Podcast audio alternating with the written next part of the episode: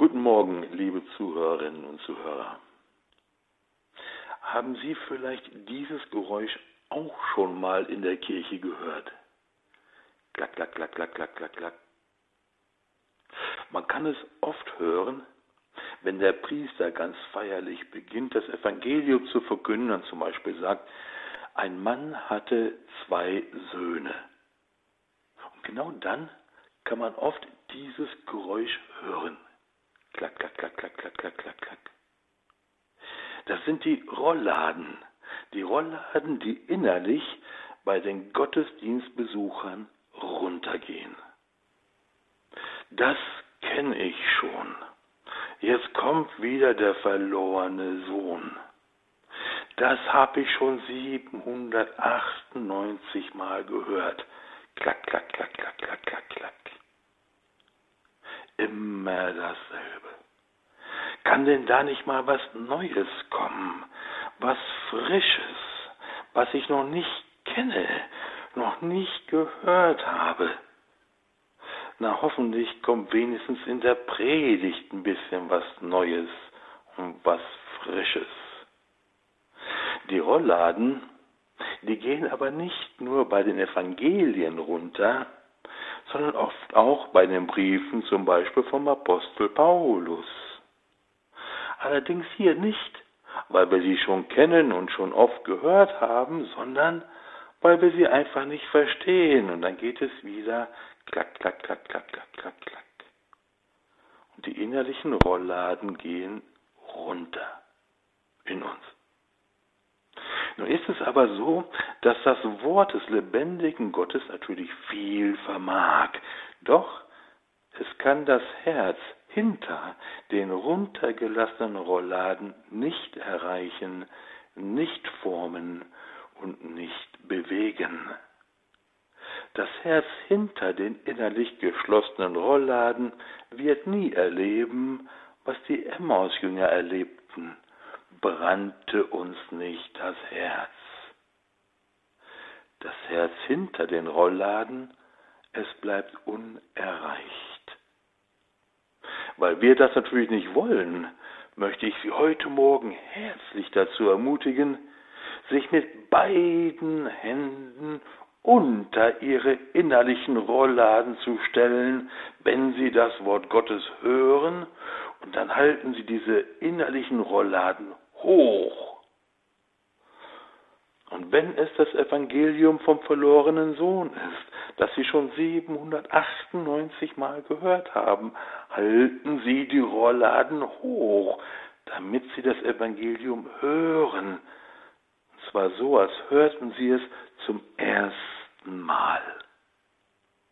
Tatsächlich hören Sie es wirklich zum ersten Mal.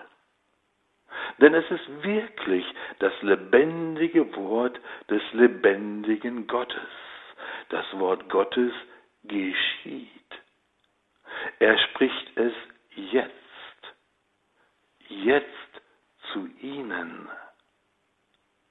Das Wort Gottes, es ist weder so etwas wie ein antikes Fotoalbum, das wir Sonntag für Sonntag feierlich aufschlagen, noch ist das Wort Gottes sowas wie eine Konserve, die immer wieder neu aufgewärmt wird. Schauen Sie, vor langer Zeit war ich es einfach mal so richtig leid und müde, immer dasselbe zu hören. Aus der Heiligen Schrift, in den Predigten, dass Gott mich liebt und so weiter. Und dann habe ich mich mal bei dem Herrn darüber beschwert.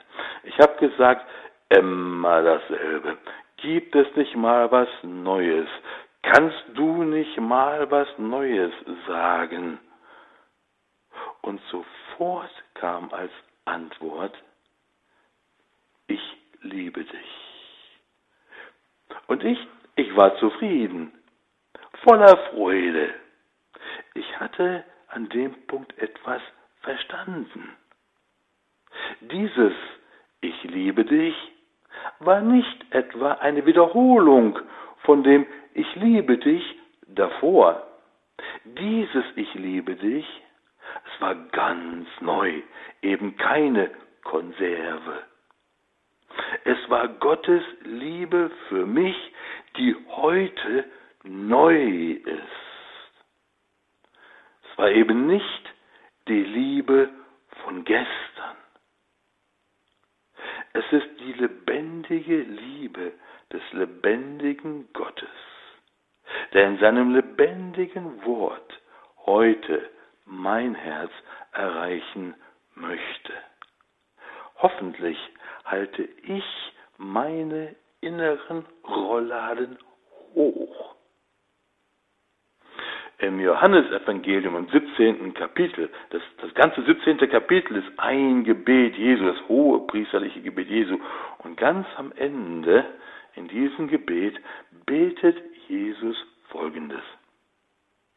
Ich habe ihnen deinen Namen kundgetan und werde ihn weiterhin kundtun, damit die Liebe, mit der du mich geliebt hast, in ihnen ist und damit ich in ihnen bin. Jesus hat den Namen Gottes offenbart. Er hat das Wesen Gottes offenbart. Und er wird das weiterhin tun, sagt er, damit die Liebe, mit der der Vater Jesus liebt, in uns ist, in mir ist. Hier drückt sich Jesu ganze Sehnsucht aus. Alles, was er getan und gesagt hat, alles, was er sagt und tut, hat eine Motivation, hat ein Ziel, dass diese Liebe, mit der der Vater Jesus liebt, dass diese Liebe von Vater und Sohn in mir ist, in mir sein kann. Lassen wir Jesus uns den Namen Gottes kundtun. Lassen wir Jesus uns den Namen Gottes offenbaren in seinem lebendigen Wort. Und halten wir dabei unsere inneren Rollladen hoch, damit der Herr in seinem Wort unser Herz erreichen kann und es formen kann, dass unser Herz ganz neu zu brennen beginnen kann. Ich wünsche Ihnen dazu allen Segen des Himmels.